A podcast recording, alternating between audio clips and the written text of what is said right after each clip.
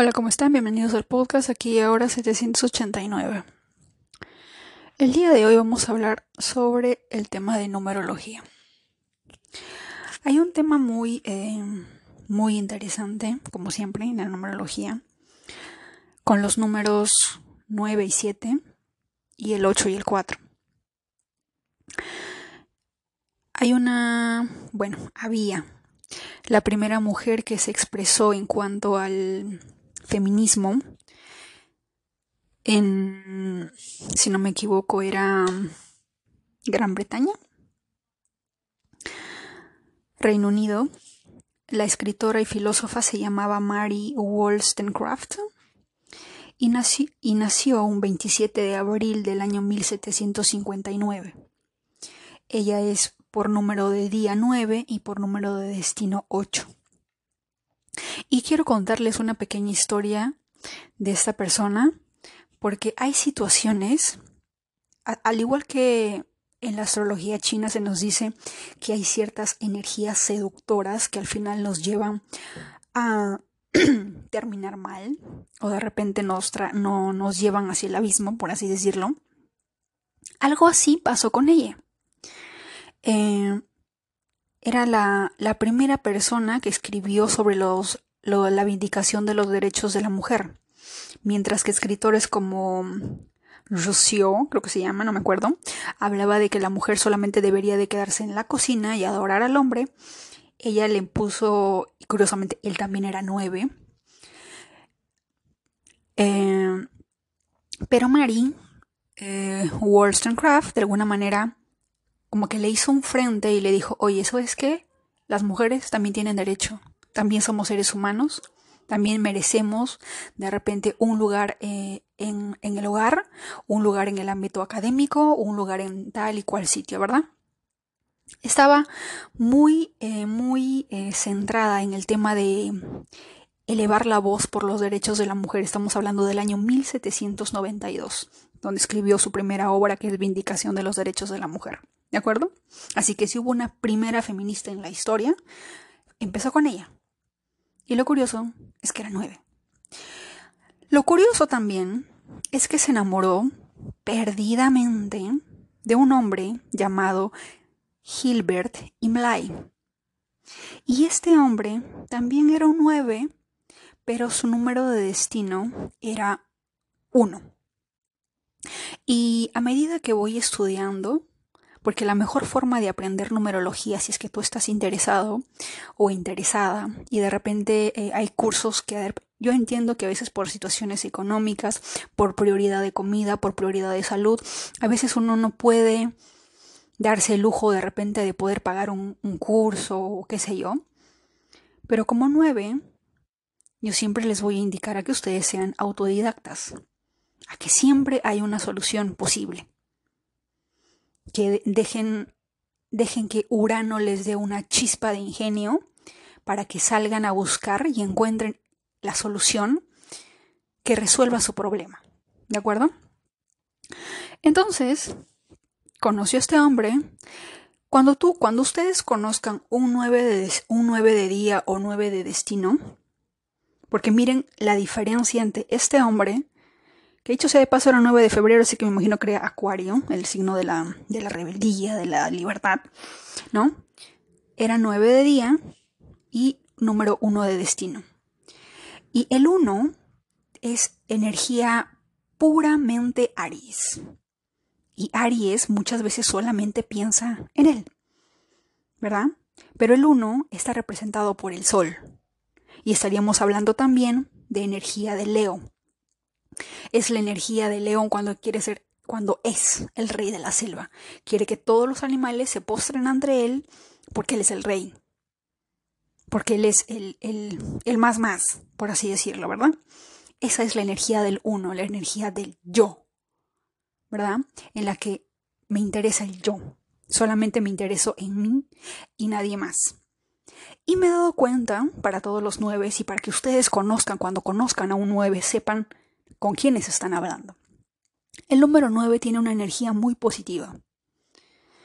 Hace muchos, pero muchos años, en algún momento me dijeron, a modo de, no sé si a modo de feedback o a modo de, de dar un insight acerca de mi energía o mi vibración, yo había ingresado a, trabajar en un, en un, trabajo, obviamente en un trabajo ni modo, en una mercadería o algo, eh, y de alguna manera, eh, siempre esta persona dijo, hizo un comentario al respecto y dijo, cuando esta persona llegó a trabajar a la empresa,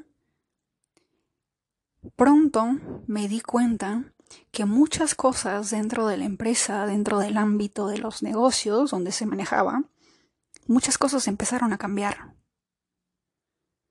Cuando ustedes conozcan a un 9, sepan que su vida va a empezar a cambiar. Porque el 9 tiene, tiene energía. Y ojo, más de energía de Marte, a pesar de que Marte es su regente, es más energía plutoniana de transformación. El 9 es el, e, es el número de los cambios constantes, del morir, renacer, del morir y el renacer, estar en constante cambio. Esa es la energía de Escorpio. Escorpio es siempre es pura transformación. La vida de un escorpio se basa en episodios de la vida eh, o situaciones en la vida que buscan constantemente su transformación. No es una vida plácida y ligera como lo tendría de repente alguien que tiene un Júpiter en Sagitario, que todo es expansivo, oportunidades y todo lindo o hermoso. O de repente una vida llena de intensas emociones, pero de alguna manera dentro de esas intensas emociones hay cierta paz y cierta calma, como lo sería en un como una luna en luna en cáncer o de repente un, sol, una luna en cáncer, ¿verdad? Porque la luna en cáncer está exaltada de alguna manera, es un signo también es de agua muy intenso, pero la luna rige el número 2. El número 2 tiene que ver con el número de la paz. Y les voy a dar otro ejemplo. Comparen la energía de esta persona que fue muy egoísta porque no quiso casarse con ella. La dejó siendo madre soltera. Y estamos hablando del año 1790 y tantos en las que si eras madre soltera, ustedes ya se imaginan lo que la sociedad hablaba. Ahorita de repente uno entiende lo de las... Uno puede entender las circunstancias, pero en ese entonces eran, había personas que hasta literalmente eran excomulgados de la iglesia por el hecho de estar en, en una relación en la que tienen un hijo y no están casados. ¿De acuerdo? Así que digamos que esto es un chisme de numerología del año 1700 y tanto, ¿ya? Y este también era, un escritor, también le encantaba el tema de las de la libertad y todo eso de ese, de ese tiempo del renacentismo. Pero esta persona pensaba mucho en él. El 9 de alguna manera me he dado cuenta que amplifica las cosas. Como 9 que soy, empiezo a estudiar el número, como a modo de autoconocimiento y a modo de compartir con ustedes cómo utilizar esa energía del 9 a su favor. Seas 1, 2, 3, 4, 5, 6, 7 u 8, sepas esto. ¿De acuerdo? Mahatma Gandhi era un 2 de día y un 9 de destino. Utilizó esa energía potente de transformación de Plutón y Marte para únicamente enfocarse en el 2, que era la paz. Y por eso a través de, su satiagraja, de, de, no responder a la pelea, de quedarse parado mientras que el, británico te, golpeaba o te metía a la cárcel y no respondías, porque esa era la mentalidad, no responder, porque cuando no respondes la otra persona en algún momento se cansa y te deja en paz y bueno, se va de tu país, algo así era su mentalidad de él. ¿Verdad? Y así fue como de alguna manera los británicos en 1947, luego de partir India en tres, se fueron a su casa, ¿verdad? Pero el tema es cómo Mahatma Gandhi utilizó esa energía tan potente del número 9 para canalizarlo y enfocarse única y exclusivamente en la paz, que es el número 2, ¿verdad? Pero, ¿qué pasa cuando tienes un 9 de día con un 1 de destino?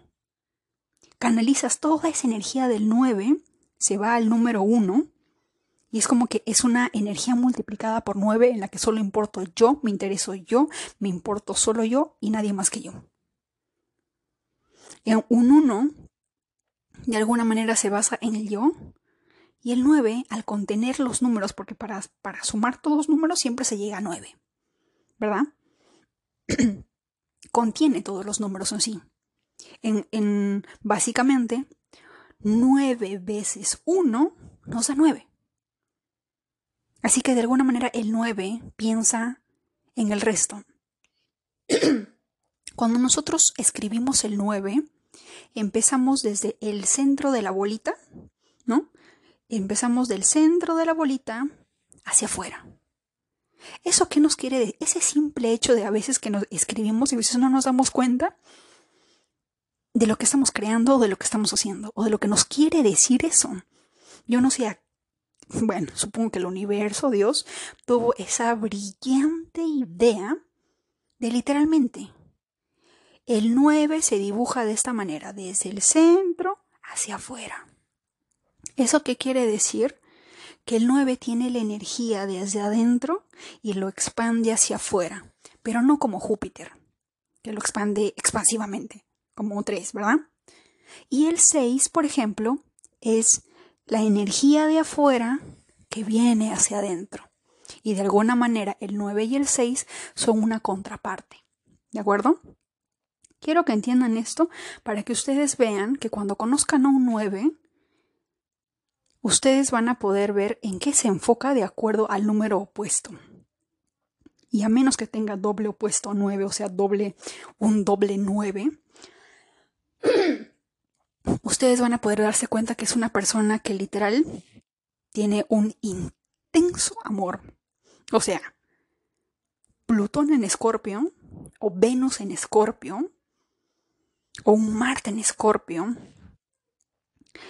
es eh, de alguna manera una energía de amor, de intensidad, del sentimiento escorpiano, pero esa energía se multiplica literalmente por nueve cuando una persona tiene un número de destino 9 y un número de día 9, 18 o 27. ¿De acuerdo? Y miren la conexión entre el 9 y el 7. Para que ustedes tengan un ejemplo claro, yo no sé si ustedes la conozcan, pero todo el mundo conoce a Will Smith, el actor del príncipe del rap. Él, por ejemplo, es un 7. Ella, Jada Pinkett Smith, su esposa, es un doble 9. Y quiero que vean cómo los 7 se expresan de los 9. Pero a pesar de tenerse una intensa de emoción, admiración, son energías que de verdad, de verdad Mm, en algún momento no son compatibles. Es como cuando una persona, por ejemplo, ¿no? Estamos entrando al año del dragón y el enemigo es la persona que haya nacido en el año del perro. Y obviamente, como todo, la tentación siempre te va a llamar, o lo más atractivo va a ser lo peligroso, te va a seducir. Por eso es que cada persona de alguna manera en algún momento se siente atraído, sin saber cómo ni por qué, hacia su signo enemigo. Los dos se sienten mutuamente atraídos.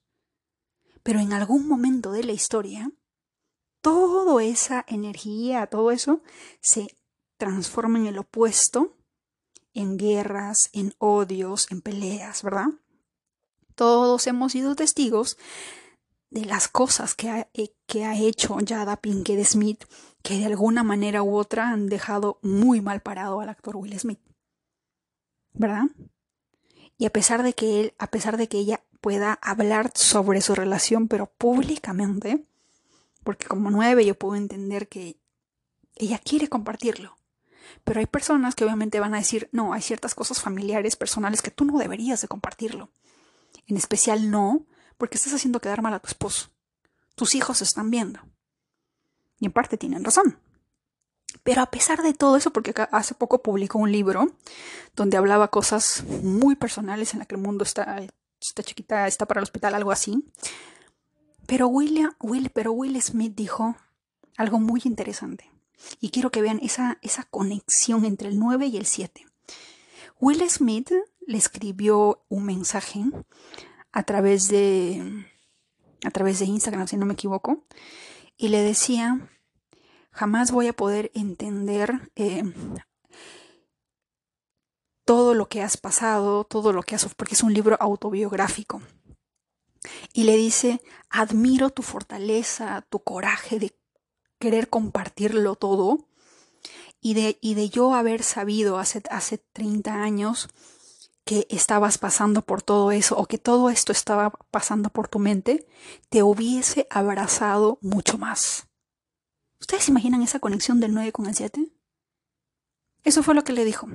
Mientras que el mundo entero le dice, oye, no hagas quedarle mal a tu esposo, no hables de cosas personales, los platos sucios se lavan en casa, el esposo, a pesar de que de alguna manera ha sido humillado públicamente, porque ya Pinkett Smith, pues en determinado momento se tuvo relaciones con el mejor amigo de su hijo, ¿verdad?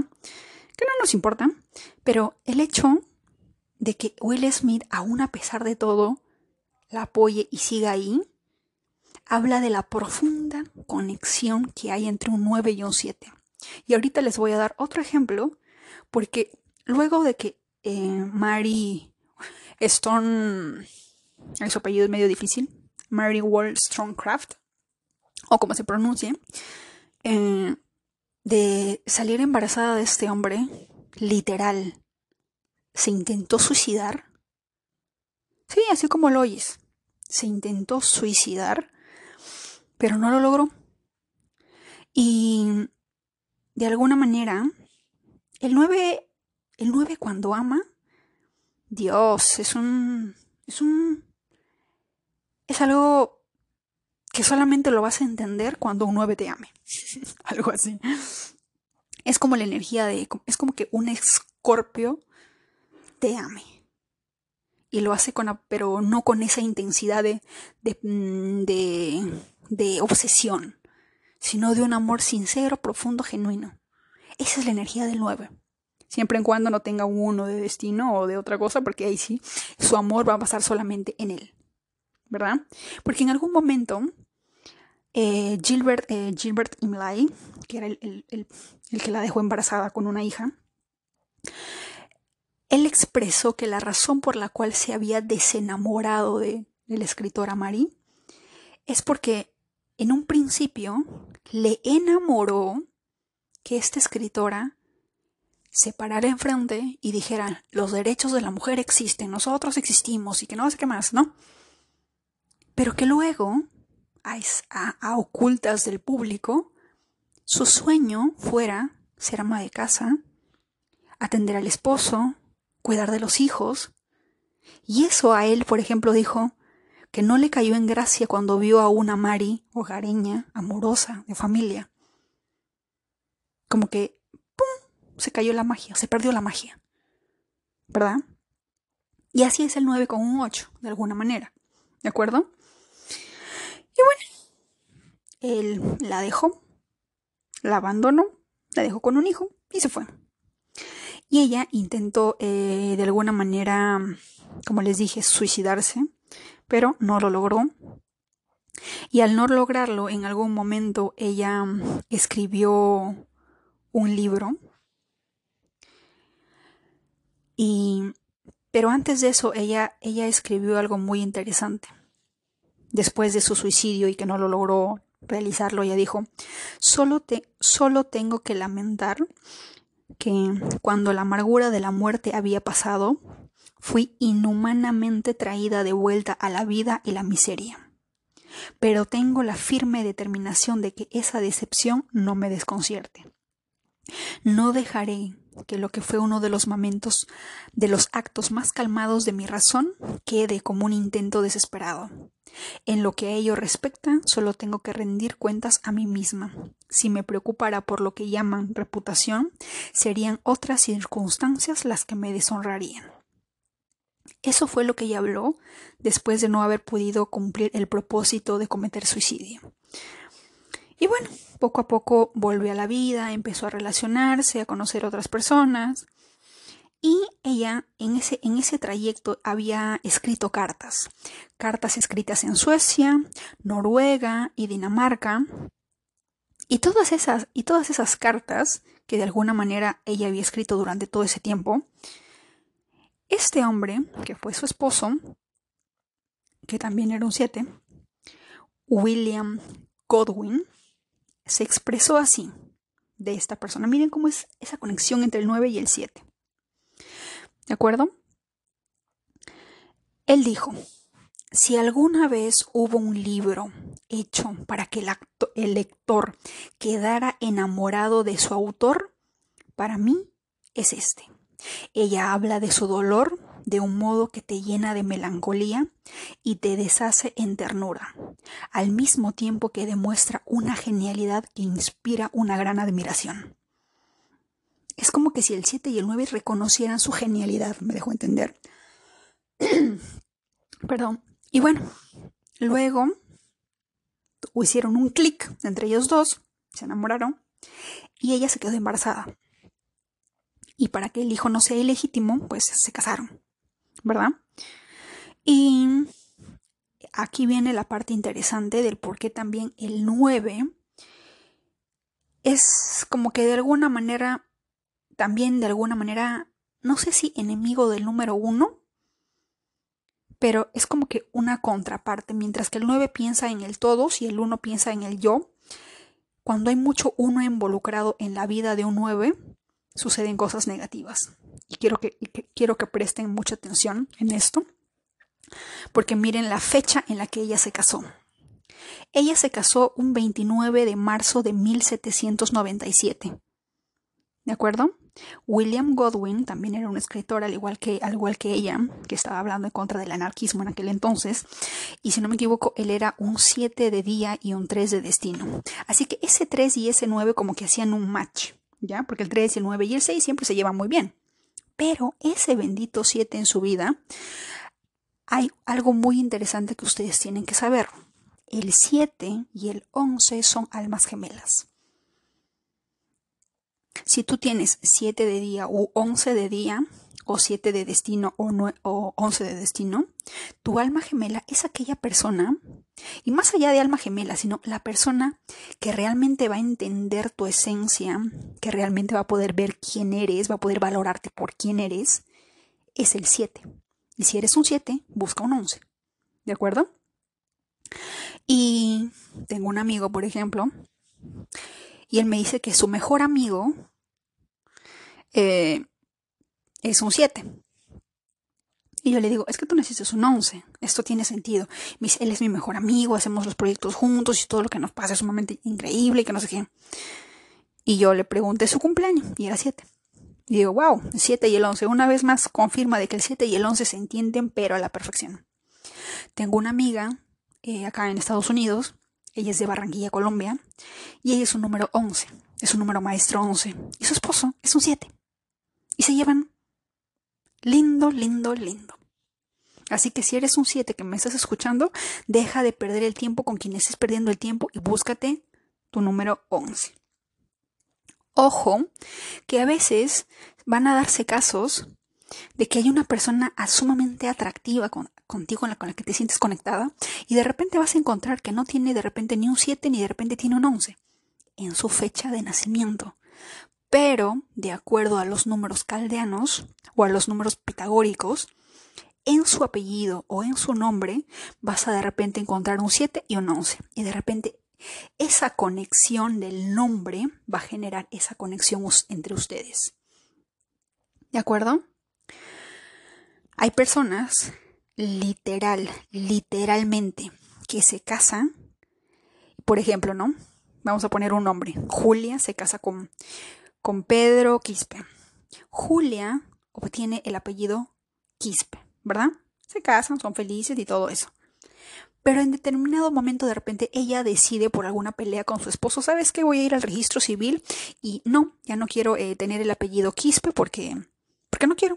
Quiero optar por este apellido, se me ha gustado, voy a cambiarme el nombre o qué sé yo, diferentes circunstancias que de repente te hayan llevado a cambiarte el nombre o de repente el apellido, supongamos. Y hay relaciones que se han visto dentro de la numerología de que, por ejemplo, a una pareja lo único que les unía era el apellido. Y cuando la persona decide cambiarlo, esa relación, ¡pum!, desaparece. Así que ustedes analicen, descúbranlo ustedes mismos a través de su propia experiencia, cómo están conectados con sus familiares, con sus hermanos, con su pareja, qué número, el, el, eh, el nombre o el apellido con el cual les están conectados. Mari, siempre me olvido su nombre, Mary Wollstonecraft, por ejemplo, me imagino que en el año 1797 en el cual ella se casó, ella tuvo que haber cambiado el apellido, me imagino, porque en aquel entonces era, te casabas y automáticamente pertenecías al esposo, ¿verdad? Estamos hablando del año 1797. Entonces, cuando ella cambió el apellido, si no me equivoco, la suma total de sus nombres ya no, ya no sumaba un 6 o un 3 que le daba match con ese 9 que ella tenía, sino que llegó, sumaba 7. Ese 7 que se generaba ese cambio, más el 7 de su esposo, es una cosa increíble, pero sumamente interesante. Y bueno, al igual que noviembre tiene doble energía, por ejemplo el día de hoy estamos 8 y es una doble energía 8 de día y 8 de destino, el día en el que ella se casó fue el 29 de marzo de 1797. 2 más 9 es 11. Fue un día 11 y cuando, y cuando sumo todos los números también me da 29, que 2 más 9 es 11. Era 11 de día y 11 de destino. Y eso a él, que era 7, le favorecía. Genial, excelente. Pero a ella no, porque era 9. ¿Verdad? Y lo que pasó, miren, el 29 de marzo de 1797 se casaron.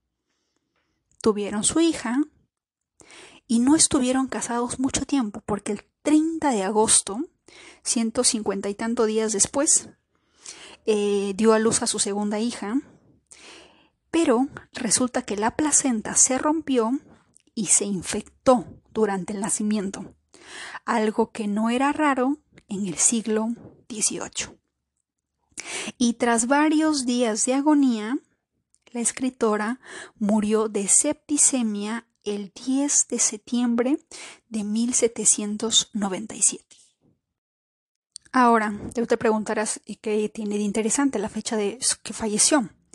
Que el día 10 de septiembre de 1797 hay un uno involucrado porque era 10 y no solamente era un 1, era un 1 y un 0. Una cosa es ser 1 y otra cosa muy distinta es que nazcas un 10. Porque ese 0, aunque parezca que no vale nada, ustedes no tienen idea del poder tan inmenso que le otorga a ese 1. No es lo mismo 1 que 10. No es lo mismo 10 que 100. No es lo mismo cien mil que un billón, ¿verdad? Ese cero tiene un poder inmenso, ¿ya? Y lo más interesante es que si ustedes suman 10 de septiembre de 1797, nos da la suma de 34. 3 más 4, 7. Es la razón por la cual de acuerdo a la numerología, hay ciertas energías que si bien es cierto son fascinantes, nos conectan, son apasionantes, me entiende, me comprende, qué lindo, pero no debes de estar ahí. ¿Y saben qué es lo más curioso? Es que cuando ella falleció tenía 38 años. 3 más 8, 11. ¿Mm? Se casó un día 11 con un doble 11 y murió a los 38 años. Y que si uno suma 8 más 3, nos da 11. ¿Eso qué nos quiere decir? Que mucha energía 1 es muy peligroso de alguna manera para un 9. Y el 7 es sumamente y increíblemente peligroso. Eso es lo más interesante. Así que a todo 9 y a todo 1 pues los invito a que analicen. Y como les decía, la forma más fascinante de aprender sobre la numerología es a través de la historia. Conozcan a las personas que en algún momento nos hablaron en la escuela, ¿no? Escritores, em, químicos, em, inventores, artistas. Averigüen, investiguen qué día nació, qué día fueron sus días, sus fechas importantes. Al igual como el 9 va conectado con el 7, porque de alguna manera en el, en el 7 eh, el 9 como que encuentra su destino, su karma, no sé yo, pero algo tienen ahí, pero que si tú te juntas con un 7 vas a encontrar lo que de alguna manera Mari encontró, si es que de repente ese 7 pues atrae mucho uno a su vida, porque el 7 con el 11 son almas gemelas, ¿verdad? Y bueno, así fue la triste historia de una persona que nació 9 y con un número de destino 8 y que se casó pues con un hombre que era 7 con un 3. Ahora, la parte más interesante, que si bien es cierto, eh, William Godin cuando leía los libros de, esta, de, de, Mary se quedaba nuevamente embelesado y podía entender sus sentimientos, la intensidad de sus emociones, porque él sí te puede entender eso. Él, miren esa profunda conexión. William Godwin le dijo a su mejor amigo Thomas Holcroft, dicho sea de paso, esta historia está en Wikipedia, lo pueden leer. Eh, él le dijo, creo firmemente que no existe en el mundo nadie que se pueda comparar a ella. Sé por experiencia que estábamos hechos para hacernos felices el uno al otro. No espero en absoluto poder volver a ser feliz nunca más. ¿Mm? Y bueno, así fue la historia de Mary Wollstonecraft Godwin. Ahí está. En su lápida le agregaron Mary Wollstonecraft Godwin. Si no me equivoco, a ver, estamos hablando de que se casó en el mes de marzo y falleció en septiembre. Marzo, abril, mayo, junio, julio, agosto, septiembre. Seis meses. Seis meses después falleció. Un día diez. Hay una conexión profunda, pero no dejen que esa conexión los destruya. Personalmente, en algún momento tuve alguna experiencia con número 7 y sí, definitivamente hay una, hay una conexión única. Pero literalmente a largo plazo es como dos chinos signos enemigos conectados y que en algún momento la bomba va a estallar y que en algún momento esas energías se van a expandir tanto como van a mezclar la energía de Urano, que es lo, eh, lo imprevisto, algo que sucede así, pum, de la nada, con una energía de Marte o de Plutón y ¡pua! todo estalla. Y va a ser más letal dependiendo de, la numerología, de, la tensión numérica que haya en ese, en ese momento, en ese día, o de lo que haya, se haya empezado, que va a generar algo sumamente letal, o bien para el 7 o bien para el 9.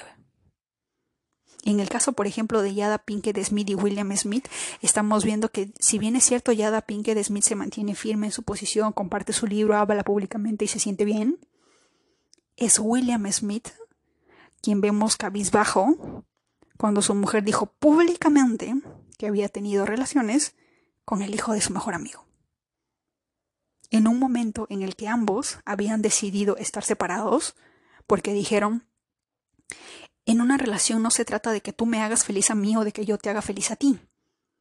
Porque yo no puedo manejar mi propia felicidad y encima tener que cargar con tu felicidad para hacerte feliz. Es una doble tarea, es una, es una, es una, es un doble, es una doble chamba, como diríamos en Perú. Entonces dijeron, hay que darnos un espacio tú encuentras tu felicidad, yo voy a tratar de encontrar mi felicidad y cuando ambos seamos totalmente felices vamos a reunirnos nuevamente y ya no vamos a estar preocupados en cómo hacerte feliz, porque tú vas a estar feliz, yo voy a estar feliz y esa felicidad, y esa felicidad se va a multiplicar. ¿Verdad? Pero William Smith no contaba de que ella de alguna manera pues iba a caer tan fácilmente en las drogas porque si no me equivoco compartía psicodélicos con este jovencito que era la edad de su hijo, ¿verdad? Y, y bueno, las cosas se dieron. No podemos juzgar, porque cada quien tiene su propia vida, tiene su propio destino, pero quiero que ustedes entiendan todo lo que conlleva la mezcla, la mezcla de esas energías del 9 y el 7 en algún momento, dependiendo de, todas estas circunstancias, el 9 y el 7 para alguno de los dos lados va a ir mal. Ayer hablaba con mi amigo Eric, él nació en el año del dragón, y yo, y yo estaba, y yo le estaba diciendo, ¿no? Bueno, él hace poco, él hace poco viajó a México y me estaba contando que tuvo una experiencia espiritual, me pareció muy cómico e interesante, porque cuando yo hace un, hace un par de años ya le hablaba del tema de la espiritualidad, de la numerología, él siempre me ponía de pretexto una energía capricorniana y me decía, pero explícame físicamente, con, con, razones, con ejemplos, hechos reales y constantes de que lo que tú me dices es verdad. O sea, era sumamente, él es Virgo, así que su mente geminiana, mercurial, quería hechos fijos, ¿verdad? Algo que demuestre que lo que yo le decía era verdad. Y cuando nosotros hablamos de espiritualidad, para una persona de Virgo, para una persona de Capricornio, hablarle de espiritualidad, de numerología, de energías, le suena como que muy neptuniano, como que de cosas muy borrosas que no tienen sentido ni lógica. Así lo ven ellos, ¿verdad? Y me pareció curioso porque el día de ayer estuvimos hablando, y si me está escuchando le mando saludos, y me dijo, tuve una experiencia que dicho sea de paso fue un 7. Su mejor amigo lo llevó, entre comillas, medio engañado a una reunión de esas de, chamanes, de gurús espirituales, algo así. Y él me decía, tuve una experiencia muy interesante, pero dentro de esta experiencia, de alguna manera tú estabas involucrada. Y cuando yo desperté de toda esta experiencia, dije, Diana tiene razón, o bueno, Emi tiene razón. Emi me ha estado hablando del tema de la numerología, de la espiritología, y yo no lo entendía hasta que viví esta experiencia, ¿no? Y de alguna manera fue muy eh, interesante conocer esto, pero lo más curioso es que a esta persona fue un, él es un 11 de destino, de destino es número maestro 11, y lo llevó un 7, y el 7 es energía de Neptuno, ¿verdad? Curioso que lo lleve de la mano, y listo. Pero el 7 y el 11 siempre se van a llevar muy bien.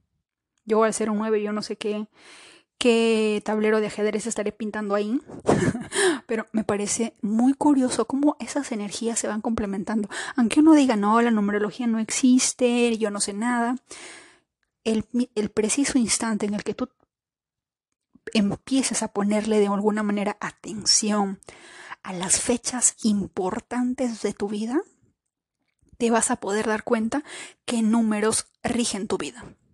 Hay personas, por ejemplo, las que hayan nacido un, día 8 o hayan, tengan un 8 de destino, por ejemplo. Estaba leyendo dentro del libro de los números caldeanos que está en el blog de anaray.com, en inglés es un libro de inglés. Ahí habla que las personas que tienen extremadamente mucha carga karmática, los grandes sucesos de su vida van a suceder un 4 o un 8, de alguna manera, ¿verdad? Y conozco personas que de alguna manera son ocho y eventos como de repente eh, casarse o conocer a la persona con la cual se va a casar o de repente tener, eh, tener un hijo o qué sé yo, es un día cuatro. Y eso quiere decir que hay un karma, hay un algo conectado ahí. Hay algo que trabajar de una vida pasada.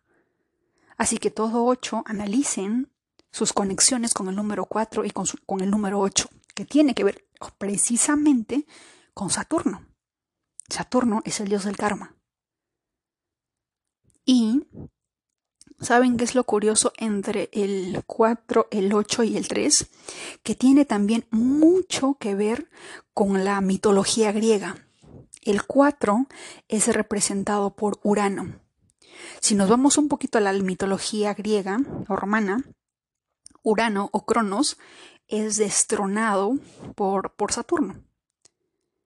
¿Verdad? Es, es, destronado. Y al ser destronado como dios del Olimpo, eh, Urano le lanza la maldición a su hijo y le dice, ojalá que tus hijos te hagan lo que tú me hiciste a mí. Y fue Júpiter quien en determinado momento, que es el número 3, eh, hace lo mismo con Saturno, que es el 8.